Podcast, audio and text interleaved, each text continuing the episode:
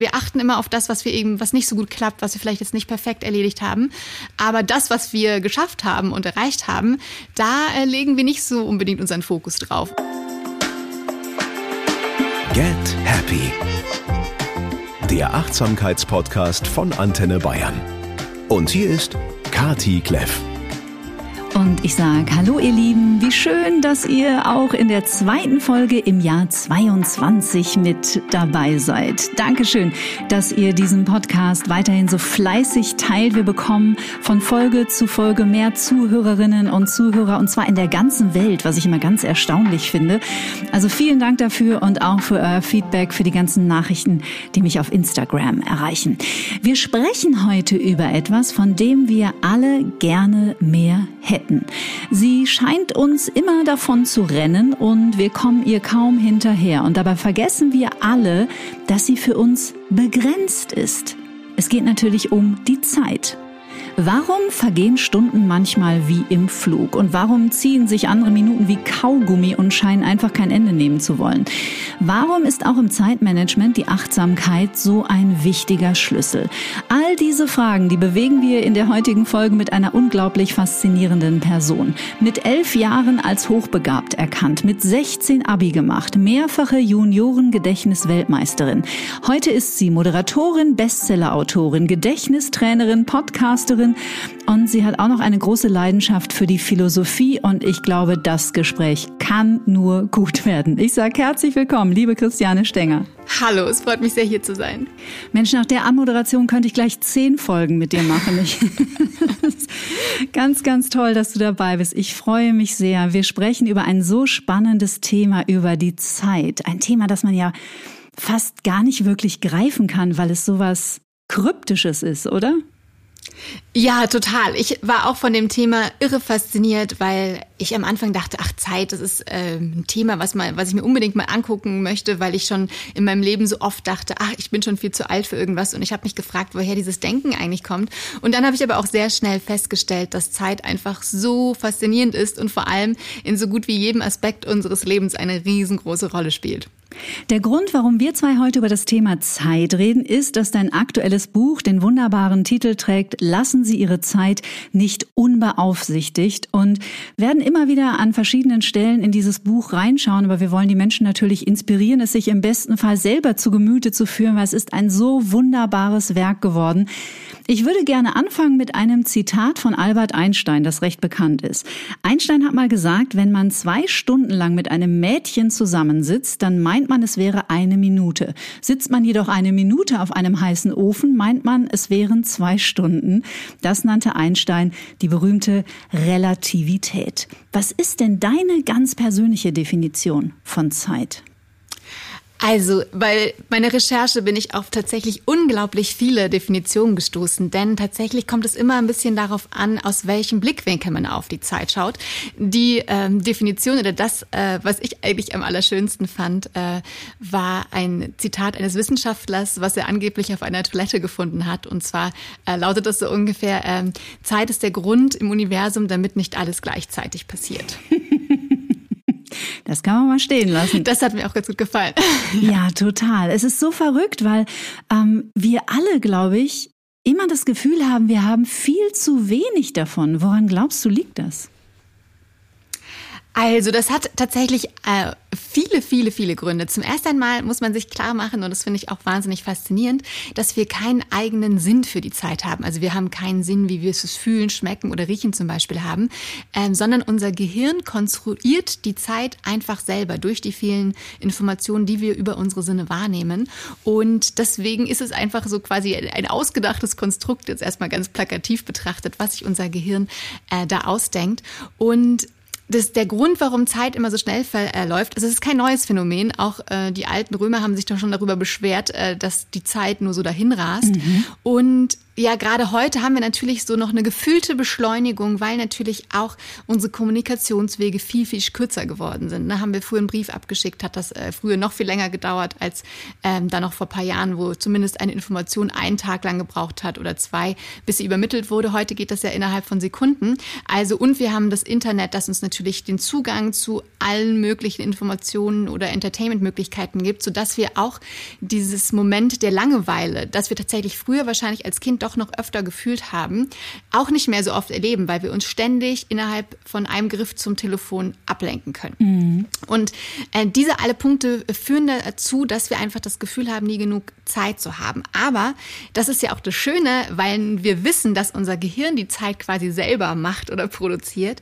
dann kann man mit ein paar Tricks und Kniffen sich auch einfach mehr Zeit schaffen und nehmen in der Art, wie wir die Zeit betrachten oder wie wir das hier und jetzt wahrnehmen. Welche wunderbaren Kniffe und Tricks das sind, da wirst du uns hoffentlich in der nächsten Stunde ein paar von verraten. Ich habe mhm. in Vorbereitung auf dieses Gespräch auch ein bisschen versucht zu recherchieren, nach welchem menschlichen Konzept denn eigentlich die Zeit in Bezug auf einfach den Blick auf die Uhr ähm, wer denn eigentlich damit angefangen hat, aber schon daran bin ich ehrlich gesagt kläglich gescheitert. Wem haben wir denn die Zeit eigentlich zu verdanken? Äh, das ist eine sehr, sehr gute Frage. Also man hat natürlich schon sehr früh, also auch die, die alten Ägypter und so haben natürlich damals auch schon mit Sonnenuhren gearbeitet oder Wasseruhren. Mhm. Es gab alle möglichen ähm, ja, äh, Ideen, wie man eben einen bestimmten Zeitraum messen kann. Also Wasseruhren äh, haben dann, da ist irgendwie Wasser durchgetropft und man wusste eben, wenn das Wasser einmal durchgelaufen ist, dann ist eben so und so viel Zeit vergangen. Aber an sich ist diese Konstruktion ähm, der Zeit und der 24 Stunden zum Beispiel ja etwas, ähm, was im Laufe der Zeit entstanden ist. Und das ist quasi ja einfach auch nur etwas Ausgedachtes. Also wir hätten auch 367 Stunden äh, den Tag darin einteilen können oder es anders nennen können. Mhm. Das muss man sich immer klar machen, dass es auch quasi quasi diese Stunde ja auch nur eine menschengemachte Zeiteinheit ist. Also man könnte die auch verändern. Und äh, ja, es gibt tausend äh, Entwicklungsschritten, wie Uhren entstanden sind. Also da kann man, äh, ich habe auch mal ein Buch äh, aufgeschlagen mit 800 Seiten und dann dachte ich mir, wenn ich jetzt damit anfange, dann äh, komme ich auch gar nicht mehr weiter. Aber ähm, was ich einen ganz spannenden Aspekt daran finde, ist äh, erstmal auch nochmal sich klar zu machen, dass es eben unser Alltag auch mittlerweile sehr von dieser Uhrzeit bestimmt ist, die wir uns eben als Menschheit ausgedacht haben, dass wir eben dann um neun Uhr aufstehen, weil der Wecker um neun Uhr klingelt und nicht eben zum Beispiel, äh, weil wir von den ersten Sonnenstrahlen geweckt werden. Also, dass es von uns eine gemachte Zeiteinheit ist, das finde ich erstmal schon mal entspannt, äh, um so ein bisschen lockerer mit der Zeit umzugehen, dass es nichts Feststehendes eigentlich ist mhm. und äh, man sich nicht auch immer unter Druck setzen muss, oh Gott, oh Gott, oh Gott, oh Gott, ähm, die Zeit rennt schon wieder davon, sondern man kann eben auch ab und zu mal ähm, innehalten und eben sich Zeit und Raum nehmen, denn das hat Einstein ja auch unmittelbar miteinander verbunden, eben dass Zeit und Raum zusammenhängen und eben ja, sich, sich klarer machen, dass es einfach eher eine Idee ist und wie wir die Zeit dann wahrnehmen, das können wir eben tatsächlich durch viele, viele Sachen äh, beeinflussen. Alleine, weil es auch noch ganz spannend ist, dass es auch noch das sogenannte Zeitparadox ist. Das bedeutet, dass wir zum Beispiel Situationen, die wir im Erleben total äh, als lang und langweilig empfinden, zum Beispiel beim Warten im Wartezimmer beim Arzt, mhm. die wirken dann in der Rückschau so, als ob sie recht schnell vergangen sind, weil in diesem Moment eben nicht so viele Ereignisse passiert sind. Und wenn wir etwas erleben, wo die Zeit bei uns eben davon zu rasen scheint, wie Einstein gesagt hat, wenn man dieses äh, hübsche, interessante Mädchen trifft zum Beispiel, dann kommt mhm. uns das im Erleben total langsam vor, wie er gesagt hat, dass die rast, äh, Zeit rast dahin. Aber in der Rückschau, weil man wahrscheinlich viele Erinnerungen hat und viel erlebt hat, an das man sich eben sehr gerne erinnert, erscheint dann dieser Zeitraum zumindest in der Rückschau so, als ob es lange gedauert hätte. Was ja auch wieder interessant ist, ähm, dass man eben somit eben auch Einfluss nehmen kann auf ähm, die Tatsache, wie man die Zeit wahrnimmt, wenn sie zu rasen scheint. Denn wenn man es schafft, im Alltag zum Beispiel so neue kleine äh, Entdeckungen zu machen, also wenn man, man muss jetzt auf dem Weg zur Arbeit nicht eine ganz neue Route nehmen, aber man kann mal darauf achten, ob man irgendwie an der Hauswand irgendeine Pflanze entdeckt oder neues Graffiti oder irgendwas, was neu ist. Wenn wir darauf bewusster achten, dann äh, kommt uns eben auch der Alltag immer nicht so vor, als ob er so davon rasen würde. Mhm. Also man ahnt es vielleicht schon, und du hast es ja auch ähm, in einem Nebensatz schon erwähnt, unser Gehirn spielt in Sachen Zeit eine große, große Rolle, wenn nicht die entscheidende. Oder? Darf ich so weit gehen, das zu behaupten? Ja, definitiv, das würde ich sagen. Also die Wissenschaft ist sich noch nicht so ganz äh, einig und klar darüber, wie die Zeit genau im Gehirn entsteht, aber dass es so ist, äh, davon äh, ist man fest überzeugt und es gibt eben umso mehr Theorien, äh, die erklären wollen bisher, wo und wie das genau funktioniert. Wahrscheinlich sind auch verschiedene Bereiche und verschiedene Systeme dabei äh, beteiligt. Kann man eine Brücke schlagen zwischen, keine Ahnung, wenn ich besonders unter Stress bin, ähm, also sprich mein, vielleicht mein äh, Sympathikus äh, im Nervensystem sehr aktiviert ist und ich vielleicht auch schon in Richtung Stammhirn abgedriftet bin, dass man Zeit dann als besonders rasend empfindet oder lässt sich das so pauschal gar nicht einordnen? Doch, das schon kann man auf jeden Fall sagen. Stress ist auf jeden Fall etwas, was die Zeit ähm, beschleunigt, weil unser Gehirn da eben dann quasi auf die, die Sachen konzentriert ist, die zu erledigen sind und man zum Beispiel entweder so auf so einen Autopilot-Modus ist oder diesem Stressmodus, wo man gar nicht mehr so bewusst Entscheidungen denken kann, weil man so getrieben ist, dass man jetzt denkt, okay, man muss nur vor allem weiterkommen und dann eben auch selten eine Pause macht. Und grundsätzlich kann man auch sagen, warum die Zeit dabei so langsam vergeht, wenn wir Stress haben, weil umso weniger auf, äh, umso weniger wir auf unseren eigenen Körper achten und unseren eigenen Körper wahrnehmen, äh, desto schneller rast eben die Zeit dahin. Das heißt also im Umkehrschluss, wenn wir in stressigen Situationen sind, hilft es gerade im Moment, sich Zeit zu nehmen und auf den eigenen Körper zu achten. Also zum Beispiel zu versuchen, den eigenen Herzschlag wahrzunehmen und zu hören oder das Fenster aufzumachen und mal irgendwie 10 bis 20 tiefe Atemzüge zu nehmen und darauf bewusst zu achten. Denn in dem Moment, wo wir unsere Aufmerksamkeit auf unseren eigenen Körper richten, in dem Moment können wir wieder diese Zeit verlangsamen und diesen Stressmodus ein bisschen besser regulieren. Und äh, das ist eben deshalb so, weil ein Bereich in unserem Gehirn, die sogenannte Insula heißt die, für unsere eigene Körperwahrnehmung äh, zuständig ist. Also dass wir auch unseren äh, Magen grummeln hören und fühlen können, dass wir eben auch den Herzschlag hören mhm. können. Und äh, deswegen kann man eben sich diesen Trick dann zur Hilfe nehmen und einfach dadurch diese Stresssituation und diese rasende Zeit ein bisschen verlangsamen. Mhm. Es ist so interessant, dass es dieses Interdisziplinäre, was ich auch in den Gesprächen mit meinen ja auch ganz unterschiedlichen Gästen immer wieder feststelle, dieses sich verankern im Hier und Jetzt das ist so ein wesentlicher, essentieller Schlüssel zu einem Leben im Wohlbefinden. Da kann ich tatsächlich nur zustimmen. Und ich habe äh, das in meiner, meiner Recherche zu meinem äh, Vorgängerbuch äh, auch mal entdeckt sozusagen. Ich habe wirklich mhm. im Zug ein Buch gelesen, wo es eben darum ging, also man kann diesen Zustand in diesem im Jetzt sein auch tatsächlich, das heißt auch wird auch der Direkterfahrungsmodus genannt, also wenn man eben äh, auf etwas ganz Bestimmtes im Moment achtet oder sich auf etwas konzentriert, ganz bewusst.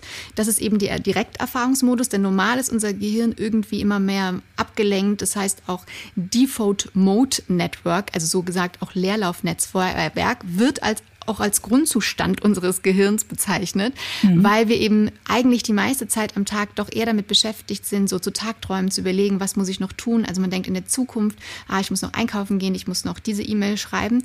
Und wir sind eben so selten ganz bewusst in diesem Direkterfahrungsmodus, wo wir uns eben auf etwas ganz Bestimmtes konzentrieren.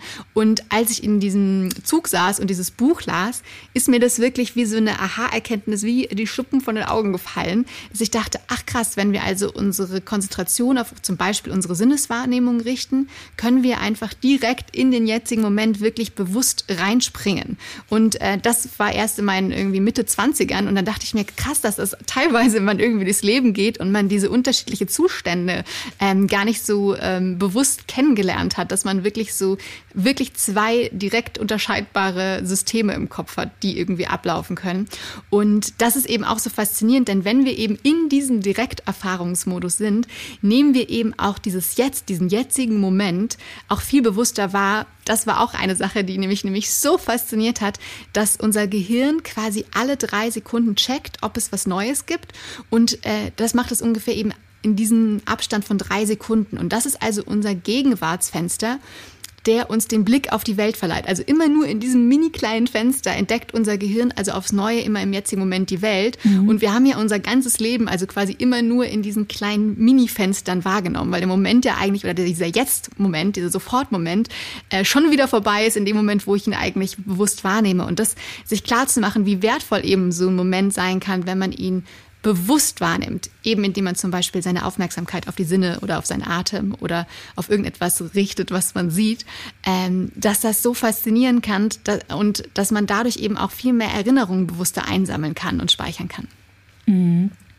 Es ist so schön. Ich weiß nicht, was da deine Erfahrungen sind. Ich ähm, habe das hier schon mal erzählt an dieser Stelle. Ich war mal auf einem Retreat von Eckhart Tolle, der mhm. der, der Erfinder von Jetzt äh, mit seinem äh, gleichnamigen Roman äh, vor 20 oder vor über 20 Jahren mittlerweile war. Und Eckhart Tolle erinnert auch immer wieder daran, wenn du etwas tust, dann tue es mit Hingabe. Und ich habe lange gebraucht, um zu verstehen, was er damit meint. Und irgendwann habe ich mal die Wohnung gesaugt. Mhm. Dann dachte ich, und ich habe ein Hörbuch von ihm gehört, hatte das parallel auf den Ohren. Dann dachte ich, jetzt sauge ich mal die Wohnung echt mit Hingabe. Das heißt, ich habe dann nicht ich bin ja nicht tanzend durch die Wohnung gelaufen, habe mich gefreut. Also das war nicht meine Definition von Hingabe, sondern ich mache jetzt nur das. Mit all meinen Sinnen bin ich bei diesem Staubsauger und bin dabei, meine Wohnung zu saugen. Und dann passiert tatsächlich was total Faszinierendes. Ja. Die Zeit ist gar nicht mehr vorhanden. Ich finde das auch äh, unfassbar. Ich habe äh, was Ähnliches erlebt, äh, auch zum einen mal, als ich eine Achtsamkeitsübung gemacht habe, und äh, beim Abspülen mich versucht habe, einfach nur jetzt wirklich bewusst auf das Abspülen zu fokussieren. Und mhm. das Verrückte ist tatsächlich, dass so eine Tätigkeit, die man normal so wirklich ätzend findet, total mhm. okay ist. Und man einfach nur annimmt, es ist einfach nur auch äh, jetzt abspülen. Und äh, beim Laufen hatte ich das auch mal, dass man einfach quasi immer nur sagt oder sich auf den nächsten Schritt konzentriert. Und das habe ich dann auch mal zehn Minuten einfach aus Spaß äh, gemacht, dass ich gejoggt bin und wirklich immer nur gesagt habe, es geht jetzt nur um den nächsten Schritt. Wie mhm. einfach das wurde. Und tatsächlich, ich hatte auch dieses Erlebnis, ist, dass sich die Zeit gefühlt tatsächlich auflöst und ins Nichts verschwindet. Oh, jetzt habe ich eine Gänsehaut. Schön. Hast du Momo gelesen? Äh, ja, das ist aber schon wahnsinnig äh, lange her. Ich war, hatte auch früher wirklich so ein bisschen Angst vor diesen Männern in den grauen Anzügen, die einem die Zeit klauen wollen. Aber ähm, das ist natürlich auch dieser, dieser, diese spannende Idee, dass man seine Zeit sozusagen weggeben kann. Ja, und da ist diese schöne kleine äh, Mini-Anekdote von äh, dem Straßenkehrer. Ich glaube, mhm. Gigi hieß der, der jeden Tag diese wahnsinnig lange Straße kehren muss. Und Momo fragt ihn dann irgendwann, wie hältst du das eigentlich aus, ey, wenn du jeden Tag weißt, du musst diese ewig lange Straße fegen? dann sagt er doch, ich fege nicht jeden Tag diese lange Straße, ich fege immer nur den Meter vor mir. Genau. Ja, das ist eine wunderschöne, wunderschöne Passage. Ja, und es ist natürlich auch äh, ich, also ich verstehe auch, wenn man erstmal so ein bisschen mit Skepsis äh, daran geht, weil äh, ein paar Jahre früher hätte ich auch gesagt, ja, oh, ist aber auch ein bisschen anstrengend und so. Aber es ist wirklich faszinierend. Man, wenn man, man muss sich aber tatsächlich irgendwie dazu kriegen, dass man es mal bewusst sich darauf einlässt und es einfach mal versucht, ohne Erwartung und ohne das so ein bisschen von Anfang an äh, ins Lächerliche zu ziehen, was ich dachte, weil ich dachte, ja, ja, also es ist dieses ganze bisschen spirituell angehauchte. Aber mhm. wenn man es dann ausprobiert hat, man kann sich dem einfach nicht mehr entziehen, weil es einem äh, wirklich so viel geben kann und tatsächlich eben auch diese Wertschätzung für den äh, Moment wieder erwecken lässt sozusagen und eben dann vielleicht auch im Alltag dazu führt, dass wir, wenn wir diesen Impuls haben, zu unserem Handy zu greifen, um wieder irgendwelchen sozialen Netzwerken abzuhängen zum Beispiel, dass man dann auch einfach nochmal wieder steht und guckt, was kann ich denn noch machen, wo ich irgendwie doch bewusster da bin. Weil es ist tatsächlich auch so, dass sich die Zeit leider auch auflöst, wenn man im Internet abhängt. Es kann gut passieren, dass man einfach mal eine Stunde verloren geht im äh, Scrollen und spannende Artikel oder Bilder oder Videos anklicken. Mhm. Und äh, was natürlich auch mal voll okay ist. Ne? Ich will, also ich möchte auf gar keinen Fall das Internet äh, verteufeln. Es ist eine wahnsinnig äh, grandiose Erfindung und ergibt äh, uns oder gibt uns so viele Möglichkeiten, äh, uns zu connecten oder Dinge zu entdecken. Aber einfach, es geht eben, es kann einfach auch ein riesengroßer Zeiträuber sein. Du hast viele Experimente gemacht für dieses Buch. Alle in Eigenerfahrung oder hast du Freunde eingespannt? Was war so, was war so das, wo du am meisten gestaunt hast? Also, was mich wahnsinnig fasziniert hat, also ich habe sehr viel vor allem ähm, selbst ausprobiert. Also ich finde es immer super, Dinge selber zu testen. Mhm. Ähm, was mich am, was ich, welche Übung ich sehr, sehr gerne mag, ist eine Übung, die kommt ziemlich am Anfang vor. Und dabei geht es darum, aufzuschreiben, was man äh, jetzt gerade tut, so im Leben oder im Alltag. Das kann sich jetzt auch auf die To-Dos beziehen. Äh, dann überlegt man sich in einer zweiten Spalte, was sollte ich gerade tun? Und mhm. in der dritten äh, Spalte darf man dann aufschreiben, was würde ich gerne tun. Und das äh, hat mich wahnsinnig fasziniert, weil man tatsächlich, ist mir dann wieder aufgefallen, so seine großen Träume oder Lebensträume oft irgendwie hinten anstellt oder sie so ein bisschen als äh, ja, Träumerei abtut und tatsächlich so in diesen ja, wilden äh, Vorgänge im Alltag irgendwie die sehr schnell verblassen lässt. Und das fand ich ganz spannend äh, rauszufinden, wo denn eigentlich nochmal äh, die großen Träume liegen oder das, was man eigentlich wirklich richtig, richtig gerne tun würde. Und mhm. das dann durch dieses Präsentmachen, dass es einem dann auch viel leichter fällt, das in den Alltag wieder äh, einzubringen und dann vielleicht doch sich mal für den Tanzkurs anzumelden. Selbst wenn das jetzt erstmal ein Online-Tanzkurs ist oder zu singen in einem Chor oder das zu tun, was man immer tun wollte. Ähm, diese Übung mochte ich wirklich wahnsinnig wahnsinnig gerne. Ähm, ich finde es auch toll, mit einer Sanduhr zu arbeiten. Das habe ich auch ausprobiert, weil wir kennen das ja auch. Wir haben äh, oft so viele To-Dos auf der Tagesliste, die wir uns schreiben und stellen dann abends fest, dass wir sehr wenig davon geschafft haben. Und das führt dazu, dass wir irgendwie unzufrieden sind, weil der Tag sich irgendwie nicht so anfühlt, als ob er jetzt richtig produktiv gewesen wäre. Und dann geht man mit so einem bisschen schlechteren, unbehaglicheren Gefühl aus dem Job raus. Und das ist ja eigentlich total schade. Und um sich das ein bisschen zu erleichtern, ist eben dieser Sanduhrtrick, finde ich, so toll, weil es dann äh, darum geht, gar nicht jetzt die To-Do-Liste abzuarbeiten, sondern zum Beispiel, dass man schafft, irgendwie zum Beispiel äh, sechsmal sich eine halbe Stunde oder 25 Minuten, wie man möchte, voll zu fokussieren und versucht eben die Aufgaben, die auf dieser Liste stehen, abzuarbeiten. Und das Schöne ist, dass man sich dann eben in dieser Zeit nicht ablenken lassen darf. Und äh, das führt eben dann dazu, dass man, wenn man das dann schafft, diese äh, produktiven 25 Minuten ohne Ablenkung zu arbeiten, dass man erstmal wahnsinnig erstaunt ist, wie viel man wirklich schaffen kann, wenn man nicht durch irgendwelche E-Mails äh, abgelenkt wird oder Anrufe oder alles, was so passieren kann, äh, den Tag über hinweg. Und dann hat man zum Beispiel dann abends zum Beispiel diese sechs Einheiten geschafft und kann dann auf jeden Fall das abhaken, dass man eben das geschafft hat, was man sich vorgenommen hat. Mhm. Und das führt zum einen dazu, dass man wahrscheinlich mehr schafft, weil man eben so konzentriert arbeitet. Plus es führt dazu, dass wir eben das Gefühl haben, äh, das Vorgenommene erreicht zu haben. Und das ist vor allem das auch, was unser Gehirn sehr glücklich und happy macht, äh, weil genau wir das gut finden. Wir sind unzufrieden, wenn wir äh, nicht das erledigen, was wir eigentlich vorhaben. Unser Körper liebt Dopamin. Genau. genau. Und mit so kleinen äh, Einheiten, die man eben schafft, also nach 25 Minuten oder 30 Minuten kann man eben dann wieder schnell eine 5 Minuten Pause machen oder dann sich mit Sachen beschäftigen, die eben nicht so viel Konzentration erfordern, wie vielleicht äh, E-Mails äh, beantworten oder äh, Anrufe tätigen, die wichtig sind.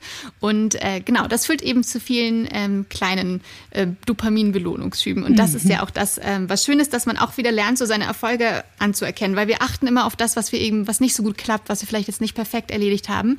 Aber das, was wir geschafft haben und erreicht haben, da äh, legen wir nicht so unbedingt unseren Fokus drauf und vergessen eben auch oft, äh, wie viel wir eigentlich tatsächlich doch äh, den ganzen Tag über machen. Mhm. Und äh, durch dieses Anerkennen dieser kleinen Erfolgserlebnisse hat natürlich unser Gehirn dann auch wieder Lust, vielleicht noch ein bisschen produktiver zu planen und Dinge noch besser zu machen, weil das auch ähm, wieder glücklich macht. Und dann äh, noch eine, eine, eine Übung würde ich super gerne sagen, weil ich die ganz, die finde ich ganz, ganz toll. Gerne. Da kann ich auch mein Gedächtnistraining äh, so ein bisschen mit verbinden, weil man sich die Hand vorstellen kann für die Übung. Mhm. Und dann äh, fragt man sich abends nach einem Tag zum Beispiel, äh, was war heute ein Erfolg? Und da kann man sich den Daumen vorstellen, wie man so Yeah und Yes zeigen macht, Daumen nach oben und fragt sich, was war ein Erfolg. Dann schaut man sich den Zeigefinger an. Das ist ja auch in der Schule der Meldefinger, könnte man ihn jetzt nennen, oder der Warum-Finger und fragt sich eben dann, warum war das ein Erfolg? Mhm. Der dritte Punkt wäre dann der Mittelfinger, der ist ja ein bisschen länger als der Zeigefinger und das bedeutet, ähm, dass wenn der länger ist, ist er also größer gewachsen. Also wie kann ich darauf aufbauen, auf diesen Erfolg? Wie kann ich den vergrößern oder wachsen lassen? Mhm. Und dann schaue ich mir den Ringfinger an. Das ist der Next Step ja im Leben, wenn man sich verlobt oder äh, heiratet. Und dann legt man für den nächsten Tag den nächsten Schritt fest, der eben jetzt zu erledigen wäre. Also zum Beispiel, um 14.30 Uhr jemanden anrufen oder um 15 Uhr die Präsentation fertigstellen. Also was eben dazu hilft, diesen, diesen Erfolg zu vergrößern. Und dann der kleine Finger, der verbeugt sich so ein bisschen, der sagt dann auch einem Danke, dass man sich irgendwie so um seine Prioritäten gekümmert hat. Ähm, das ist einfach so eine Dankbarkeitsidee. Und dann äh, kann man das vielleicht, kann man sich das äh, mit äh, fünfmal durchgehen, sodass man abends fünf Erfolge gefunden hat und jetzt schon fünf To-Dos quasi für den nächsten Tag hat. Und dann kann man am nächsten Morgen nochmal checken, ob das äh, immer noch das Wichtigste ist. Und dann hat man aber auf jeden jeden Fall schon mal seine fünf wichtigsten To-Dos priorisiert, weil das ist ja auch oft der Punkt, dass wir mhm. äh, oft einfach Dinge, die wichtig und dringend sind, so abarbeiten und erledigen müssen und Dinge, die, die eigentlich ganz ähm, wichtig sind, aber noch nicht dringend, dann wieder irgendwie hinten runterfallen und uns dann später wieder aber in stressige Situationen bringen, weil sie plötzlich dann doch dringend werden. Mhm. Es ist so spannend und das ist übrigens auch was, was mir an deinem Titel sofort total gut gefallen hat, nämlich die eigene Zeit nicht unbeaufsichtigt zu lassen, impliziert, wir müssen uns darum kümmern oder wir dürfen uns darum kümmern. Also sprich, da sind wir wieder beim Thema Eigenverantwortung, weil sich immer nur darum kreisen und sich beklagen, ja, aber ich habe ja keine Zeit, ich habe ja keine Zeit, aber ich habe ja dafür habe ich auch keine Zeit, für Yoga habe ich auch keine, für Meditation habe ich überhaupt keine Zeit. Würdest du sagen, dass wir auch für die Zeit ein stärkeres Bewusstsein kreieren dürfen? Auf jeden Fall. Und zwar, zwar äh, nicht nur für die Zeit als äh, allgemeinen Gesichtspunkt, sondern tatsächlich auch für die drei unterschiedlichen Zeitperspektiven, die es gibt. Also die Vergangenheit, Gegenwart und die Zukunft. Denn die sind ja so ein bisschen abgetrennt, aber sie haben alle einen ganz entscheidenden Einfluss auf unser Leben und vor allem auch unser Jetzt und auf das Morgen. Äh, denn die Vergangenheit, es ist schon auch wichtig, ähm, wie man auf die Vergangenheit blickt. Denn man kann entweder positiv oder negativ auf die Vergangenheit blicken. Und mhm. äh, ganz oft ist es ja so, dass wir uns quasi äh, Brocken aus der Vergangenheit noch in unsere Zukunft schmeißen, weil wir dann stundenlang über irgendetwas grübeln, uns ärgern, dass wir wieder was falsch gemacht haben und darüber noch nachdenken, obwohl wir nichts mehr ändern können oder dass irgendwas schiefgegangen ist, wofür wir nichts können, aber trotzdem äh, ärgern wir uns noch äh, darüber oder denken auf jeden Fall lange darüber nach, obwohl wir uns dabei im Kreis drehen und eigentlich nicht so richtig weiterkommen. Und oder wir denken, was wäre gewesen, wenn?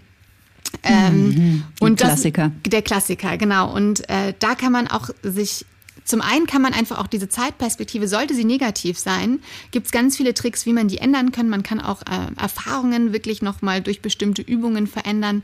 Man kann mit einem neuen Blick äh, aufs, aufs Leben gucken. Und vor allem kann man sich klar machen, es gibt so viele tausend Millionen, wahrscheinlich Milliarden Faktoren, auf die wir keinen Einfluss hatten und haben, die dazu geführt haben, dass wir heute so sind, wie wir sind. Weil wir über, also das ist so erstmal so wichtig, wenn man das anerkennt, kann man auf jeden Fall erstmal annehmen, was ist. Und das ist erstmal auch total wichtig um dann was zu verändern oder um sein Gehirn überhaupt in die Lage zu versetzen, was vielleicht ändern zu wollen. Und äh, genau, da gibt es auf jeden Fall viele Übungen, auf den, um den Blick auf die Vergangenheit äh, zu richten. Und oft tatsächlich kann man auch in, gerade in den Schmerzpunkten, die uns oft so unfair erscheinen, dass es uns passiert ist, gerade da liegt oft zum Beispiel äh, der Ursprung für unser Warum, denn das ist ja gerade mhm. auch so ein mhm. äh, wichtiges Thema, warum man Dinge macht, warum man irgendwie seinen Traumjob oder seine Leidenschaft erleben soll. Und ganz oft verdenkt man ja, ja, warum, warum, was treibt mich denn an? Und klar, ich will die Welt retten und verändern, aber äh, um so ein starkes Warum zu entwickeln, ist es hilfreich, in die Vergangenheit zu gucken und sich Schmerzpunkte rauszusuchen und das zu nehmen, zum Beispiel, das möchte ich nicht mehr erleben. Äh, und dann daraus eben tatsächlich äh, mit auch paar Übungen so Kraft entwickeln, dass das einem eigentlich eine Stärke gibt, um vielleicht zu verhindern, dass das, was einem selber passiert ist, anderen passiert oder ähm, daraus eine Idee zu, zu kreieren, die man jetzt vielleicht noch, die noch gar nicht da ist. Aber das ist auf jeden Fall eine Möglichkeit, äh, die Vergangenheit, den Blick auf die Vergangenheit zu ändern, denn es ist einfach, es prägt uns sonst einfach mit. Also wir schleppen unsere Vergangenheit ja mit rum und wenn wir sie aber annehmen und akzeptieren, können wir sie tatsächlich erstmal loslassen und gucken, hey, das ist jetzt so, wie es ist, aber was kann ich damit machen? Und äh, die Blick, der Blick auf die Gegenwart ist natürlich auch wichtig, weil wenn man da quasi fatalistisch drauf schaut, hat man auch das eben das nicht das Gefühl, dass man irgendwie Selbstwirksamkeit erleben kann. Also hat nicht das Gefühl, dass das eigene Wirken tatsächlich etwas verändern kann und etwas bringt. Und wenn man da wieder so ein bisschen in positiveren Blick äh, findet und eben auch dann lernt, Verantwortung zu übernehmen für das zumindest, was man ändern kann, äh, dann äh, ist eben das Jetzt auch viel leichter. Und was die Zukunft betrifft, ist das ja so spannend, dass wir denken, ja, die Zukunft ist ja noch vor uns. Ich habe ja keine Ahnung, was da passiert und ich kann jetzt Pläne machen, aber wahrscheinlich kommt eh alles was anders, als ich mir jetzt äh, vorstelle und denke. Und wenn man aber sich klar macht, dass wir quasi im Jetzt heute schon unsere Zukunft kreieren in dem, was wir tun, äh, ist die Motivation vielleicht dann doch wieder eine andere oder man kann sich emotional dafür begeistern, dann eben doch jeden Tag erstmal nur zwei Minuten zu meditieren oder zwei Minuten äh, Sport zu machen oder auch fünf, wie man möchte, kann auch natürlich mehr sein, aber dass man erstmal äh, die Begeisterung für das Jetzt äh, in mit dem Aspekt wecken kann, dass ich ja heute schon die Zukunft kreiere. Denn es macht einen Unterschied, ob ich letzt, das ganze letztes Jahr jeden Tag meditiert habe, zwei Minuten oder zwei Minuten Sport gemacht habe. Es hört sich jetzt erstmal verrückt an. Man kann auch fünf Minuten nehmen, aber trotzdem äh, haben wir also im Jetzt natürlich sehr, sehr großen Einfluss auf unsere Zukunft und wir kreieren unsere Zukunft eben im jetzt schon, mhm. auch wenn uns das manchmal gar nicht so bewusst ist. Und das, ähm, diesen Aspekt finde ich auch nochmal total spannend, dass man, dass man sich das klar macht. Und äh, es geht mir dabei auch überhaupt nicht um dieses klassische, krasse Selbstoptimierungsding. Da habe ich immer, also da zieht sich bei mir ein bisschen zusammen, wenn ich das. Ist auch nicht unser Anliegen in diesem Podcast. genau. Ähm, aber äh, trotzdem ist es ja schön, irgendwie zu wachsen und eben sein Potenzial zu leben. Und ja, ganz klar. oft ähm, halten uns ja eben Dinge auf. Das können dann irgendwie ganze Glaubenssätze oder Glaubenssysteme sein, die über Jahre hinweg gewachsen sind. Und deswegen plädiere ich immer dafür, einfach nur erstmal ein ganz bisschen zu ändern, weil es ist einfach super schwer, sich auch von einem auf den anderen Tag komplett zu ändern. Es ist einfach, ähm, weil unser Gehirn ja eben so aufgebaut ist, dass es über sich unterhaltende Gehirnzellen ähm, quasi darüber funktioniert und eben diese Bahnen, über die gesprochen wird, einfach über Jahre lang äh, sich aufgebaut haben und Gewohnheiten eben ähm, sehr gut integriert sind in das System, kann man da wirklich am leichtesten reingehen, wenn die Veränderungen klein und einfach sind und dann irgendetwas geknüpft sind, was man eh schon jeden Tag tut. Und äh, ja, da kann man einfach dann auch super schnell ja Erfolgserlebnisse haben oder sich so eine kleine Strichliste machen, äh, die einen motiviert, was jeden Tag ähm, zu tun, damit diese Strichliste äh, nicht abreißt. Und äh, das finde ich eben auch so wichtig, wo ich am Anfang auch so ein bisschen dachte, ach, das mit diesem Journaling und Aufschreiben oder zum Beispiel kann man ja auch seine einzelnen Tage mit Punkten bewerten. Das fand ich am Anfang total seltsam. Mhm. Die Idee, dass man quasi so eine Wertung abgibt. Aber wenn man sich das wieder überlegt, äh, fand ich es dann doch ganz charmant eigentlich, weil es geht dabei eigentlich gar nicht um die Punktzahl. Es geht dabei darum, bewusst über sich selbst zu reflektieren und überhaupt mal zu gucken, äh, was war denn heute gut, was war nicht so gut, was kann ich vielleicht doch anders machen und immer mit dem Hinterkopf, dass es nicht darum geht, jetzt das Beste und die beste Version von sich selbst zu werden, sondern einfach überhaupt mal sich selber noch ein bisschen besser kennenzulernen. Und dadurch, dass man sich selber beobachtet, finde ich das auch ganz spannend, weil dann der Fokus auch von den anderen weggeht. Weil das ist ja in unserem Alltag auch immer so ein großer Punkt, auch wenn der uns nicht ganz bewusst oft klar ist, dass wir uns einfach so viel vergleichen. Und gerade die sozialen Netzwerke geben uns ja Möglichkeiten, Menschen zu sehen, die schöner sind, trainierter sind, sportlicher sind, sich gesünder ernähren, das größere Haus haben, das größeren Pool, das tolleren Urlaub machen, dass wir dann immer, dass uns einfach auch demotiviert, weil wir denken, ah, das haben wir nicht. Und wenn man dann doch den Fokus auf sich äh, nimmt und einfach nur sagt, hey, ähm, lass mich doch einfach beginnen, mich mit mir selber zu vergleichen und das mehr so spielerisch betrachtet, so kann ich heute ähm, vielleicht ähm, ein bisschen mehr machen als gestern oder irgendwas, was mir mehr gut tut. Also mehr so mhm. finde ich es eigentlich äh, zu betrachten, weil das hat ja auch diesen Zeitaspekt, der das mit sich bringt, dass wir so oft weil wir auch die Zeit ja so als so wertvoll betrachten, oft uns gar nicht trauen, die Zeit für etwas vermeintlich Sinnloses zu verschwenden. Also zum Beispiel ein Puzzle machen oder ein Bild malen oder was, was wir gerne machen, weil wir denken, ach, das äh, bringt mir jetzt eigentlich so gesehen gar nichts. Aber das sind das ist so nett, dass du das sagst, weil ich mich häufig frage, das habe ich mich auch bei deinem Buch gefragt, ob wir vielleicht auch einfach zu wenig Zeit verschwenden. Also ob es nicht viel schöner wäre, wenn wir uns öfter mal trauen würden, zu sagen, oh, jetzt habe ich eine Stunde Leerlauf ich glaube, die verschwende ich jetzt einfach und schenke sie mir und mache gar nichts Produktives. Total. Da plädiere ich hundertprozentig mhm. dafür. Weil wir uns dann einfach mehr erlauben, äh, uns dann wirklich vielleicht irgendwie noch an unser Keyboard zu setzen oder die Gitarre rauszuholen oder sowas, was wir sonst eigentlich denken würden, ja, uh, ob das jetzt, also es fühlt sich teilweise, wenn es jetzt so ein Hobby ist, oft als Zeitverschwendung an bei mir, weil ich ja doch noch irgendwie das erledigen könnte oder das erledigen könnte. Deswegen auf jeden Fall. Ähm, oder eben einfach nur sich auf die Couch legen oder einfach nichts machen, genau. Mhm. Oder gucken, was passiert, ähm, wenn man gar nichts macht. Dann es meldet sich nämlich einfach, wenn wir mal kurz ruhig sind, ähm, meldet sich äh, unser Gehirn oder unser Körper mit verschiedenen Ideen, auf die wir so, wenn wir nur auf Autopilot laufen und vom einen zum anderen Termin oder To-Do hüpfen, gar nicht mehr drauf kommen. Also auf jeden Fall ein großes Plädoyer für die Muße und einfach just hanging und schauen, was passiert. Ein Plädoyer für die Muße gefällt mir sehr gut. Das finde ich sehr, sehr schön. Was du gerade gesagt hast, finde ich auch sehr interessant, als du die Reise durch die Vergangenheit und die Gegenwart und die Zukunft gemacht hast, weil ich doch immer wieder feststelle und ich glaube, dass es kaum einen Menschen gibt, den das nicht betrifft, was wir in der Gegenwart für ein sage ich mal, ist ein Wort, das ich nicht oft benutze, aber ich sage es jetzt ganz bewusst, für ein falsches Selbstbild wir von uns haben. Also keine, jetzt nehmen wir mal ein ganz ähm, vermeintlich harmloses Beispiel. Wir waren vielleicht im Turnunterricht in der dritten Klasse ein bisschen das pummelige Mädchen, das am Stufenbarren nicht so wahnsinnig ähm, gelenkig war und dann hat man vielleicht dafür Häme kassiert oder auch eine schlechte Note oder man saß beim Schulsport. Ich saß gerne als Letzter auf der Bank, wenn äh, Mitglieder gewählt wurden. Das war sehr demütigend für mich als Kind. Und ich stelle oft fest, dass ganz viele Menschen immer noch das Bild von sich haben, dass sie dieses kleine, pummelige Mädchen in der dritten Klasse sind, das ähm, Häme kassiert hat, weil es am Stufenbarren nicht so fit war. Und das ist eigentlich so traurig, weil uns so ein objektiver Blick auf uns in der Gegenwart ganz oft fehlt. Also wir hängen da häufig noch in der Vergangenheit fest.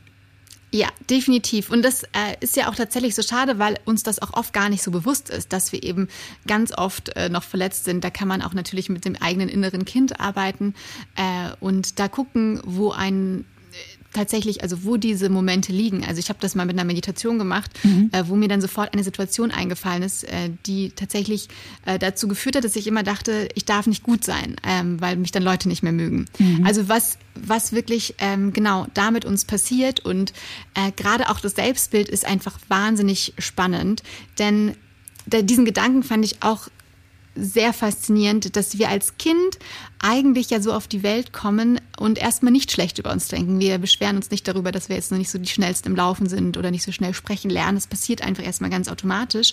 Und man kann sich eigentlich so denken, dass dieses alle Negative in irgendeiner Form immer von außen gekommen ist. Also natürlich können sich dann negative Gedanken, die wir von außen bekommen, weiterentwickeln, aber dass Negativität immer etwas ist, was von außen an uns herangetragen wurde. Und äh, das ist aber ganz gut, weil man es dann auch wieder wegmachen kann, weil in sich ist man ja ähm, so, wie man ist und dieser, dieser Kern oder die, der Samen, aus dem man vielleicht entstanden ist, wenn man es mhm. jetzt mit dem Baumbild nehmen möchte, der, ähm, der kann Gott sei Dank durch so negative Sachen von außen gar nicht kaputt gemacht werden. Und deswegen kann man diesen Samen und äh, seine Wurzeln immer wieder stärken und den Baum auch neu äh, blühen lassen. Mhm, schönes Bild. Ja, das, äh, das äh, fand ich eigentlich auch ähm, ganz spannend. Und äh, was ich auch interessant fand, ähm, bei der Recherche, Carol Drake hat auch, äh, ist eine amerikanische Psychologin, die hat sehr viel über das Selbstbild geforscht. Mhm. Und sie unterscheidet vor allem zwei verschiedene Selbstbilder. Zum einen das dynamische Selbstbild und zum anderen das sogenannte statische Selbstbild. Mhm. Und wir werden alle äh, mit einem dynamischen Selbstbild geboren. Das heißt, ähm, genau, wir verurteilen uns eben nicht. Wir lernen laufen und uns ist egal, ob jetzt hier Hans und Katharina schon im Kindergarten irgendwie irgendwas besser können oder genau, wenn wir jetzt irgendwie drei Monate Hund statt Hund sagen, dann stört uns das auch nicht und wir denken nicht, ah, das mit dem Sprechen lernen, da habe ich kein Talent für, das lasse ich jetzt mal liegen. Äh, also wir sind einfach so, dass wir Herausforderungen annehmen und eigentlich auch irgendwie Misserfolge uns nicht irgendwie zum Scheitern äh, bringen, sondern dass wir das eben als was Positives betrachten und einfach weitermachen und das aber als Möglichkeit sehen, besser zu werden. Und wenn man ein statisches Selbstbild hat, das entwickelt sich dann oft schon im Kindesalter. Äh, dann, ich hatte das, also ich habe auch bin komplett statisch, mhm. äh, habe ich dann festgestellt. Das bedeutet, dass man versucht dann später allen Misserfolgen aus dem Weg zu gehen, weil man Angst hat, dass das quasi das komplette Selbstbild in Frage stellen würde. Und jeder, jeder Fehler oder jeder Misserfolg betrachtet man als etwas, das zeigt, dass man nicht so intelligent ist. Und deswegen sollte man das bloß vermeiden und man konzentriert sich eigentlich nur darauf, wo man eben sehr gut ist. Und wenn dann mal eben woanders in einem Bereich was passiert, ähm, wackelt aber schon komplett das gesamte Selbstbild. Oder zum Beispiel jemand mit einem statischen Selbstbild würde nie anfangen, einen Roman zu schreiben, auch wenn das ein großer Traum von ihm ist. Denn wenn er ihn schreiben würde und irgendjemand würde sagen, also du bist aber kein Naturtalent, mhm. das würde halt bedeuten, dass auch wieder das gesamte Selbstbild äh, zum Einstürzen gebracht wird. Mhm. Und deswegen versucht man ähm, möglichst alles zu vermeiden und eben Herausforderungen aus dem Weg zu gehen. Und allein die Tatsache aber, dass man äh, darum weiß, dass es eben diese verschiedenen Selbstbilder gibt, kann einem schon helfen, das so ein bisschen wieder aufzulösen, dieses statische Selbstbild und zurück zum dynamischen Selbstbild zu finden und zu gucken, hey, äh, was ist denn irgendwie ähm, hier irgendwie bei dem Fehler oder das, was mir passiert ist, etwas, ähm, worauf ich lernen kann. Und dann kann man sich eben auch klar machen, dass zum Lernen Fehler und Scheitern unbedingt dazugehören. Also mhm. Lernen bedeutet eigentlich nur so oft scheitern, bis man eben Erfolg hat oder bis es klappt. Und wenn wir das wieder anerkennen dass äh, Fehler und äh, Scheitern einfach zum Lernen dazugehören, kann man damit natürlich auch wieder viel entspannter äh, umgehen und einfach viel freundlicher damit sich selber sein, äh, wenn irgendwas nicht sofort auf Anhieb klappt. Genau. Und ähm, genau, weil Leute mit statischem Selbstbild sind eben oft gewöhnt, dass sie sehr schnell äh, Dinge können und dann Talent haben sozusagen und denken, ah, okay, da habe ich Talent, das ist gut. Und wenn das eben nicht sofort klappt, dann gehen sie eben davon aus, kein Talent zu haben und dass man es dann besser sein lassen sollte. Mhm. Aber wir wissen ja, unser unser Gehirn wird so, wie wir es benutzen. Und wenn wir mit Leidenschaft irgendetwas üben, kann unser Gehirn gar nicht anders, als auch darin besser zu werden. Und deswegen äh, einfach ganz liebevoll und nett mit sich sein und äh, gucken, äh, wie man noch mehr Spaß haben kann, Dinge zu lernen und zu trainieren, weil äh, wir können das, wir können besser werden. Also es ist eigentlich unmöglich, nicht besser zu werden, wenn man was trainiert und übt.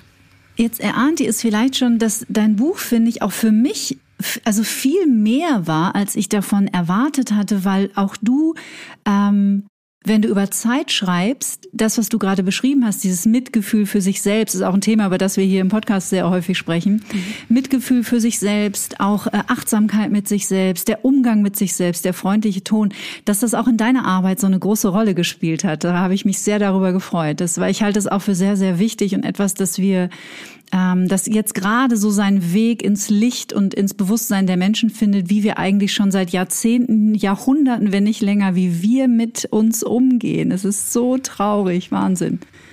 Ja, also wenn, wenn man das mal äh, aufzeichnen würde, wie wir mit uns selbst reden und uns das selber vorspielen würden, wir würden ja unseren Freunden und den Menschen, die wir lieben, verbieten, so mhm. mit sich zu reden. Oder deswegen, also es ist wirklich ähm, so spannend, da mal genau hinzuhorchen und einfach viel freundlicher mit sich selbst zu sein. Und ähm, weil wir, weil wir uns damit wirklich ja selbst auch ähm, Schranken in den Weg stellen. Und wir können aber oft äh, gar nichts dafür und wir brauchen erstmal irgendwie so den Blick ähm, den objektiven Blick oder in, in Form einer Metakognition, dass wir überhaupt irgendwie darauf achten, wie wir mit uns reden. Und da ist Meditation zum Beispiel eben auch so ein super Trainingsbereich zum Beispiel, weil man ja beim Meditieren lernt, seine Gedanken zu beobachten. Und das äh, neben den Effekten, die Meditieren, Meditation alle hat. Also es ist ja wahnsinnig, ähm, dass es uns glücklicher macht und entspannter finde ich es eben vor allem toll, dass uns die Gedanken dann eben auch im Alltag bewusster werden, auch wenn wir nicht meditieren, dass uns auffällt, dass mhm. wir wieder anfangen, in irgendwelchen negativen Gedankenschleifen abzuhängen, dass uns auffällt, dass wir gerade wieder gesagt haben,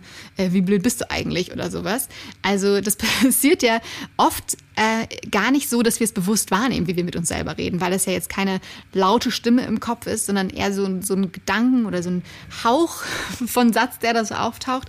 Und wenn man da lernt, genauer hinzuschauen, kann das einem einfach so viel Zeit und vor allem auch so viel negative Zeit sparen. Mhm. Und ähm, klar, es gibt Krisen und äh, Momente, die super schwierig sind. Aber wenn man ein bisschen auch trainierter ist, zu, zu schauen, okay, vielleicht ist es jetzt so, ich versuche mich einfach nur mal jetzt zehn Minuten ganz bewusst zu ärgern. Das ist total okay. Und danach gucke ich mal, ob ich nicht irgendwas machen kann, äh, worauf ich mich aus, äh, dass ich mich aus andere Gedanken bringe. Also negative Emotionen oder Gefühle sind natürlich auch gar nichts ähm, Schlechtes per se.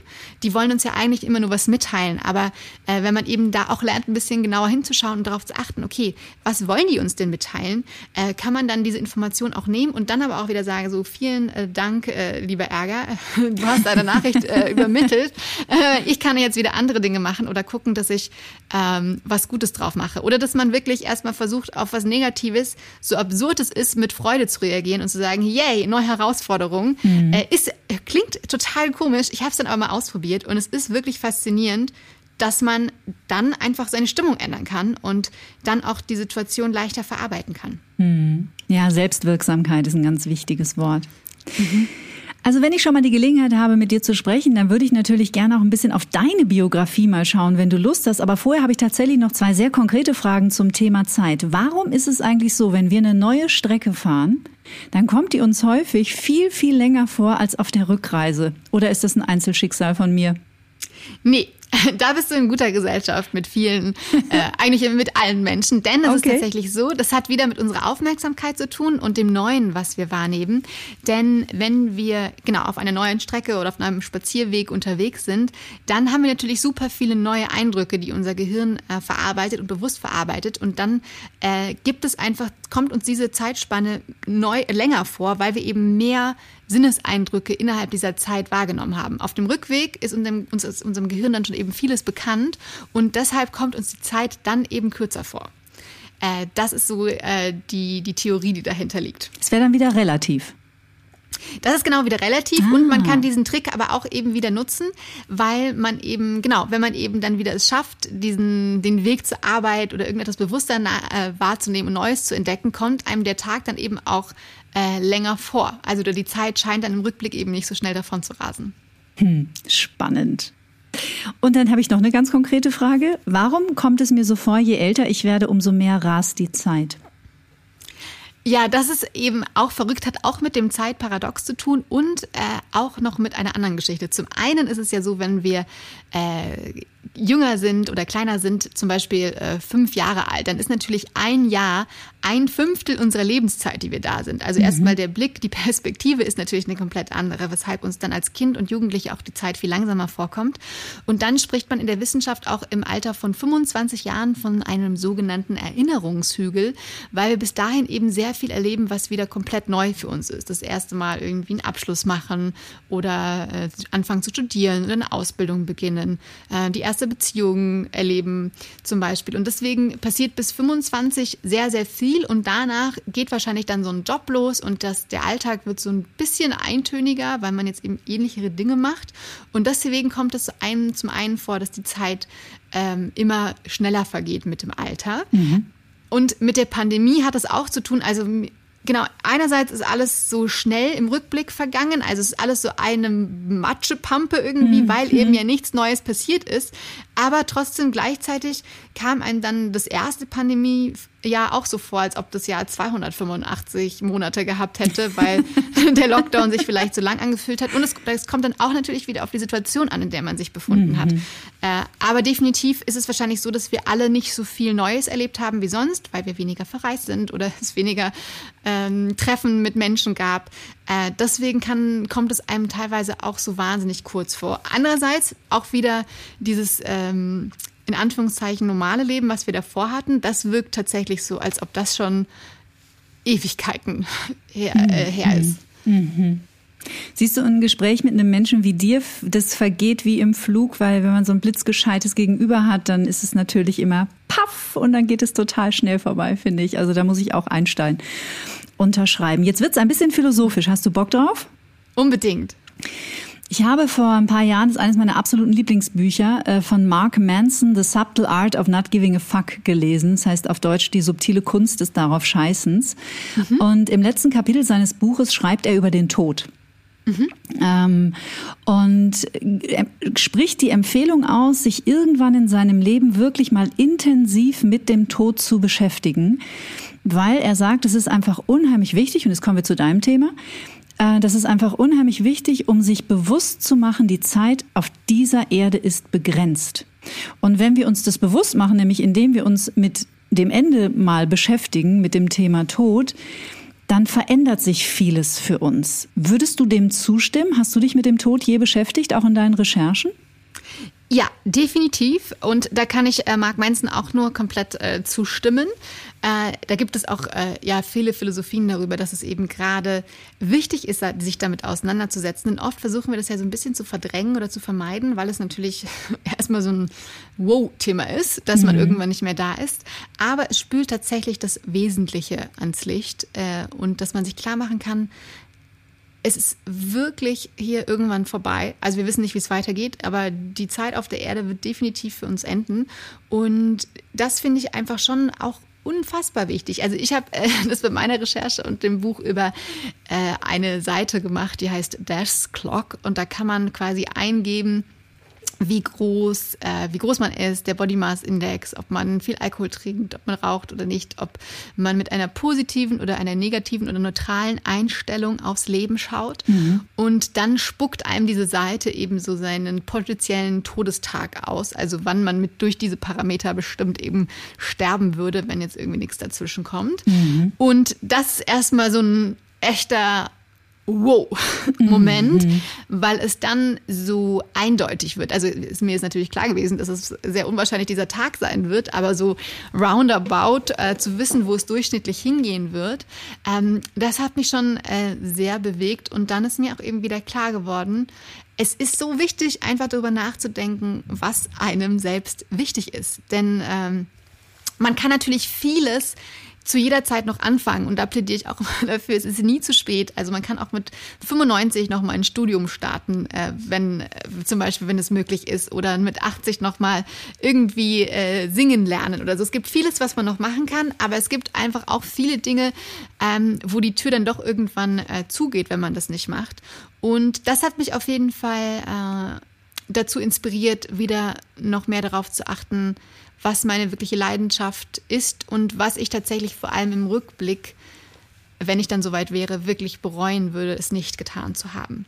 Mhm. Und ähm, ja, deswegen kann ich das tatsächlich, auch wenn es, wenn man so ein bisschen Angst davor hat, ähm, wenn man durch diesen Angstvorhang kurz mal durchgeschaut äh, hat und da durchlugt, kann man eigentlich nur ganz viel Positiv, Positives entdecken, weil man ähm, weil man sich klar macht, eben genau, was man wirklich möchte. Und das ist ja auch das Schöne, äh, wenn man seine Fühler hin, dahin aufstreckt, wohin man möchte. Und selbst wenn man Ziele hat, die einfach so unwahrscheinlich erscheinen und äh, dass ich habe das auf meinen Vorträgen, also ich hatte ja auch also seit 15, über 15 Jahren Vorträge zum mhm. Thema Gedächtnistraining, auch immer am Ende meines Vortrages äh, war das so ein Endpunkt zu sagen, träumt groß, es ist so viel mehr möglich, als ihr euch vorstellen könnt.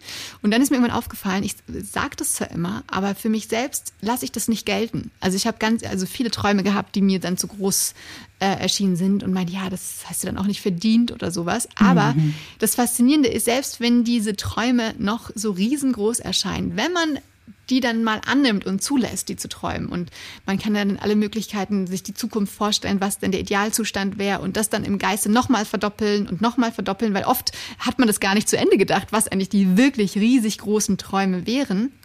Und egal wie groß der Traum ist, wenn man dann anfängt, die irgendwie wahrzumachen. Und das kann da mit einem ganz klitzekleinen Schritt sein. Auf einmal passieren wirklich magische Dinge. Man lernt Leute kennen, man entdeckt irgendetwas und man kommt dann diesem Traum ein Stück näher. Oder, was auch äh, gleich gut ist oder noch viel besser, man entdeckt was ganz Neues und einen neuen Traum, auf den man aber nie gekommen wäre, wenn man den alten Traum nicht versucht hätte zu verwirklichen. Und deswegen ist es einfach so schön äh, zu gucken, äh, was denn diese geheimen großen Träume sind, die man sich gerne erfüllen äh, würde, weil auf dem Weg dahin ganz bestimmt ganz viele Überraschungen warten, die einem glücklich machen und die man nie entdeckt hätte, wenn man nicht dafür losgegangen wäre.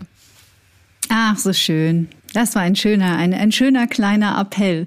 Und ich finde, man spürt bei dir auch, weil du hast ja auch eine super spannende Lebensgeschichte und du bist noch so jung. Wahnsinn, was du schon alles auf die Füße gestellt hast.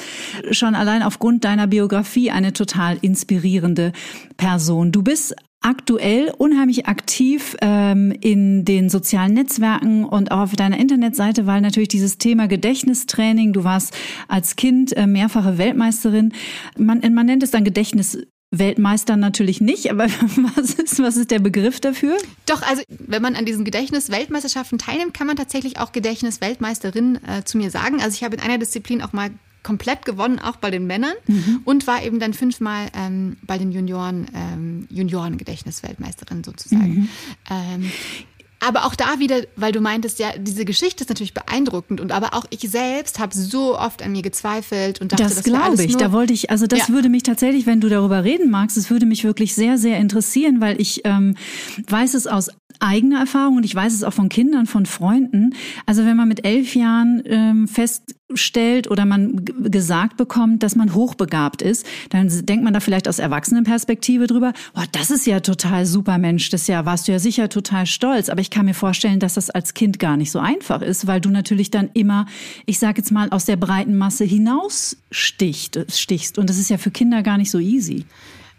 Äh, tot, also total. Und deswegen würde ich auch nie Kindern ähm, zum Beispiel diese Zahl sagen. Das, glaube ich, würde ich vermeiden. Natürlich war es zum einen eine Erleichterung, das zu hören, äh, zu wissen, äh, warum man sich so fühlt, wie man sich fühlt. Mhm. Und das Ding mit der Hochbegabung ist natürlich auch wieder so ein riesengroßes ähm, Feld, wo man als Kind auch gar nicht so mit äh, umgehen kann. Und vor allem war es für mich einfach nur davor, ich habe immer wahrgenommen, dass ich irgendwie anders bin. Nicht so wie die anderen, aber es hat sich jetzt nicht darin gezeigt, dass ich jetzt irgendwie in irgendwas besonders gut war in der Schule. Äh, ich habe einfach nur festgestellt, ich möchte da auf gar keinen Fall hin. Mhm. Das hat mich wahnsinnig unglücklich gemacht. Und als ich dann dieses Ergebnis bekommen habe, war das zumindest dann auf der einen Seite eine Erleichterung, eben weil ich dann wusste, ah, okay, das ist der Grund dafür. Mhm. Aber ich hätte auch damals, wenn ich gefragt wäre, willst du das nicht sein, willst du normal sein, auf jeden Fall hundertprozentig gesagt, ja, ich möchte das eintauschen, kann ich bitte wie alle anderen sein und keine mhm. Probleme haben, weil es äh, mir wahnsinnig schlecht ging und damals in den 90er Jahren ähm, gab es jetzt auch, also ich, also das, ich war auf jeden Fall, da hatte ich Depressionen als Kind, aber mhm. die wurden überhaupt nicht, da hat man überhaupt nicht ähm, drauf geachtet oder ich hätte das ja auch gar nicht in Worte fassen können. Und ähm, ja, da musste ich mich halt dann selber erstmal irgendwie durchkämpfen. Und dann war ich eben auf der einen Seite Junioren-Gedächtnisweltmeisterin, hatte in schon eine Klasse übersprungen in der Grundschule und war dann aber im Gymnasium in der siebten Klasse wieder unfassbar schlecht. Also in äh, Latein, meine Lateinnoten in der sechsten Klasse waren 6, 6, 2, 6, 6. Deswegen habe ich gerade noch die sechste Klasse geschafft. Siebte Klasse Mathe 5, Latein 5, sehr versetzungsgefährdet. Und zum einen denkt man auch so dann, äh, vielleicht haben die auch einen Fehler gemacht bei dem IQ-Test. Vielleicht stimmt das alles gar nicht und ich bin mhm. einfach doch ähm, richtig dumm. Äh, da habe ich auch später noch sehr oft gedacht. Äh, und dann, ähm, ja, also man muss sich natürlich auch anstrengen und natürlich ist der IQ vor allem ja auch etwas, was veränderbar ist und jetzt nichts Feststehendes ist. Ähm, also mein, deswegen muss sich niemand jetzt denken, oh Gott, mein IQ ist vielleicht nicht so hoch. Es ist, ähm, ich glaube, die meisten Menschen kennen ihren IQ gar nicht. Ja, das ist auch sehr gut. Und vor allem ist es auch keine eben feststehende Zahl, sondern wenn überhaupt nur ein Richtwert. Äh, und der kann natürlich auch größer und kleiner werden. Also man kann auch, wenn man äh, Dinge trainiert, seine Intelligenz sozusagen steigern. Also ich würde Intelligenz eher so wie einen Muskel betrachten. Und auch ähm, der Erfinder des IQ-Tests, Herr Binet, hatte eigentlich jetzt nicht vor, so ein statisches Bild von Intelligenz zu entwickeln, sondern der wollte eigentlich auch Kindern helfen, die Schwierigkeiten in der Schule haben. Und es ist ja dann auch nur ein Bereich, ein ganz spezieller Bereich, den der IQ-Test misst. Also wie mhm. schnell man irgendetwas ähm, rausfinden kann oder kleine Logikrätsel lösen kann. Aber es gibt ja im Leben so viel mehr als diese besondere Fähigkeit. Äh, natürlich ist es wichtig, Hochbegabte rauszufinden und denen eben dann Hilfe zu erstellen, weil ganz oft leiden die ja eben, haben die auch einen sehr, sehr hohen Leidensdruck. Mhm. Aber ähm, genau, also ich habe das oft äh, als Kind äh, definitiv äh, auch verflucht und später auch immer gedacht, so manchmal hatte ich immer wieder so Phasen, wo ich dachte, ah, das ist alles Glück, ähm, was mir zugefallen ist. Ich habe mich nie anstrengen müssen, deswegen habe ich mich nie entwickelt. Also ich hatte auch wirklich ganz äh, schlimme Gedanken über mich selber und äh, bin aber auch ganz froh, dass ich dadurch ähm, durch Übungen und äh, mich mit mir beschäftigen und netter mit mir mhm. sein ähm, auch auf jeden Fall einen Weg gefunden habe, damit umzugehen und das jetzt äh, viel besser handeln kann und äh, ich jetzt auch vor allem ganz viel Spaß haben, an, an anderen Leuten das zu zeigen, äh, wie man eben Selbstvertrauen entwickeln kann, auch mit Hilfe von Gedächtnistraining, wie man eben super Gedächtnis entwickeln kann, weil ganz oft ist eben auch der Grund, dass man sich selber sagt, ja, ich habe ein wahnsinnig schlechtes Namensgedächtnis, auch der Grund dafür dann mit, dass man eben das hat, weil man äh, dann ja auch eine super Ausrede hat, zu sagen, ich kann mir eh keine Namen merken, da muss man sich auch gar nicht anstrengen, weil dann hat, ist das ja auch total fein. Also ganz oft äh, ist ja dann dieser Glaubenssatz oder das System auch der Grund dafür, dass äh, dann was wirklich so ist, äh, wie wir uns das sagen. Und äh, wenn man da hinschaut, kann man das eben aber auch äh, ganz, ganz viel verändern. Hm. Ich finde deine Geschichte deswegen so erzählenswert, also nicht nur, weil ich sie einfach beeindruckend finde, ähm, aufgrund der Tatsache, was du alles schon Tolles in die Welt gebracht hast, sondern weil sie so eindrücklich äh, am Fall einer, einer Person, die in der Öffentlichkeit steht, schildert, wie Gaga, wenn ich das, oh, jetzt lehne ich mich sehr weit aus dem Fenster, ich hoffe, es gibt keinen Shitstorm, aber wie Gaga ähm, doch Teile unseres Schulsystems sind, wie wir versuchen, Kinder so passend zu machen in ein System und ihnen das Gefühl geben, wenn sie in dieses System nicht reinpassen, wie so ein Tetris-Würfel, dann ist mit ihnen irgendwas falsch. Und dass wir so, ich würde mir so wünschen für die Zukunft, dass wir ein Schulsystem entwickeln. Mir ist schon klar, dass das nicht innerhalb von zwei Jahren geht, sonst wird wahrscheinlich Jahrzehnte dauern, aber ein Schulsystem entwickeln, was doch individueller auf die Kinder eingeht und dann jemanden wie dich zum Beispiel. Und ich glaube, es gibt ganz viele Kinder, die sich in der Schule sehr sehr schwer tun, aber nicht, weil sie zu doof sind oder zu faul oder zu rebellisch oder zu bockig, sondern einfach, weil dieses System, in das man sie reingepresst hat, einfach für sie nicht das Passende ist. Und ich weiß nicht, wie du das siehst, aber ich würde mir da ein großes, großes Umdenken wünschen, weil ich glaube, dass viele Kinder darunter leiden. Definitiv. Ähm, es gibt ja auch den Spruch, jedes Kind ist hochbegabt. Da glaube ich auch total dran. Also wir müssen auf jeden Fall einen Weg finden, dass wir einfach schaffen, jedes Kind individuell zu fördern und vor allem, ich meine, es gibt auch schon ganz wahnsinnig tolle Schulen und super engagierte Lehrer, die auch da schon ganz, ganz viel tolle Arbeit äh, machen. Äh, und ich hoffe, dass dieses um Umdenken jetzt auch wirklich ähm, stattfindet. Aber vor allem, was wir auch unseren SchülerInnen beibringen, ist vor allem ja, ah, du hast so und so viele Fehler gemacht. Aber das hat ja überhaupt keine Konsequenz, was man daraus lernen kann. Es gibt ja dann nicht nochmal eine Möglichkeit, das zu verbessern. Und es gibt auch selten so den Ansatz, also zumindest habe ich das nicht kennengelernt, dass man mal ein Angebot bekommt, hier, was müsste ich denn jetzt tun, um besser zu werden? Es ist ja mhm. immer nur, wie mhm. dir wird gezeigt, so schlecht bist du gerade oder so gut bist du gerade. Aber der Weg, um besser zu werden, äh, findet irgendwie gar nicht statt. Oder auch, es gibt dann Elterngespräche, aber ähm, selten so ein Gespräch, wo einfach dann ein Lehrer sagt, hey, ich glaube an dich, ich glaube, du könntest richtig gut sein, wenn du dich anstrengst. Oft kann ihr nur ein einziger Satz so viel in einem verändern oder auslösen oder eben auch ins Negative auslösen. Mhm. Also, dass es äh, da eigentlich sehr wenig Unterstützung gibt äh, als Kind, wie man dann Dinge anders und besser machen kann. Äh, das finde ich äh, oft auch sehr schade. Und vor allem, dass dieses, ähm, einem gelehrt wird, dass Fehler eben schlecht sind und die eine schlechte Noten, Note bescheren und aber eben nicht dann gezeigt wird, hey, wie kannst du daraus lernen und wie kannst du äh, das ins Produktive sozusagen ummünzen. Also es soll kein Schulsystem-Bashing hier sein, sondern eigentlich eher ein Appell an alle wachsamen Eltern, weil ich weiß, dass auch viele Mütter diesen Podcast abonniert haben, da genauer hinzuschauen und nicht immer gleich, wenn das Kind schlechte Noten nach Hause bringt, jetzt auch nicht automatisch zu Schlussfolgern, ja, das ist hochbegabt, sondern einfach vielleicht trotzdem mit Neugier mal draufschauen und einfach ein bisschen ähm, auf Forschungsreise gehen, wofür denn da die Gründe äh, oder wo da die Gründe liegen können. Das finde ich einfach, ja, das ist, glaube ich, ganz wichtig. Total. Und es gibt auch so schöne Möglichkeiten, einfach Kinder zu motivieren. Ich habe zum Beispiel mal einen Vortrag gehalten an einer Hauptschule ähm, oder Gesamtschule vor, vor vielen Jahren äh, in Berlin und dann haben alle SchülerInnen, das habe ich dann, haben sie mir den Schülerzeitungsartikel zugeschickt, in der nächsten äh, Bioarbeit eine Eins geschrieben und der Lehrer hat halt gedacht, sie hätten Massen gespickt. Dabei haben sie sich einfach nur alle zusammen äh, Geschichten und Bilder ausgedacht. Darauf beruht ihr das Gedächtnistraining mhm. und ähm, genau und sich dann gegenseitig unterstützt. Also das ist ja eben so das Schöne, ähm, dass, dass man so leicht eigentlich Kinder durch Erfolgserlebnisse wieder motivieren kann und denen zeigen kann, hey, ich kann was, äh, du bist super. Und ähm, ich unterrichte auch äh, Kinder und da ist es auch teilweise so schön zu sehen, dass man nur ganz Kleinigkeiten äh, irgendwie Erfolgserlebnisse schaffen muss und dann fangen die komplett alleine an, Dinge zu, zu ändern und zu lernen, weil sie manchmal einfach nur so einen kleinen Anstoß brauchen. Und ähm, das finde ich eigentlich so faszinierend, dass wir da so ganz viel Potenzial äh, liegen lassen. Und ähm, obwohl Lernen eben eigentlich auch so viel Spaß machen kann und eigentlich hat ja jedes Kind hat Lust auf die Schule, wenn es losgeht. Und man will ja die Welt entdecken. Und wir sind alle eigentlich äh, so neugierig. Und genau deswegen, aber das Schulsystem und einige Schulen sind da auch schon einen tollen Weg, dass man eben äh, diesen Frontalunterricht auch ähm, ein bisschen anders gestalten kann und Kinder auch viel mehr selbst ähm, die Welt beim Lernen entdecken lassen kann. Christiane Stenger, mehr über deine wunderbare Arbeit. Wir verlinken alles in den Show Notes. Ähm, wie gesagt, dein Gedächtnistraining, du bietest auch ganz schöne Online-Kurse an. Das findet ihr alles auf Instagram und wie gesagt, jetzt hier unten in den Show Notes. Ich würde zum Schluss gerne etwas mit dir machen, was ich mit allen meinen Gästen mache. Ich beginne mhm. einen Satz und du mhm. führst diesen Satz einfach zu Ende. Ganz intuitiv. Mhm. Liebe Christiane Stenger, das erste, was ich morgens nach dem Aufstehen tue, ist ähm, tatsächlich, äh, im Moment checke ich, wie viele neue Hörer unser Podcast Hallo Hoffnung hat. Und äh, weil, mir, weil mir der so viel Spaß macht. Und danach äh, mache ich das Handy aber wieder weg und ähm, lache erstmal, denn das habe ich auch gelernt. Selbst wenn man nicht so gut drauf ist, wenn man erstmal eine Minute oder so lacht, findet das Gehirn immer einen Grund, warum man gut drauf sein kann. Ein Hoch auf die großartige Vera Birkenbiel. ja, das glaube ich schon in ihren Vorträgen. Ja, toll. Genau, ja. Am besten entspanne ich mich, wenn ich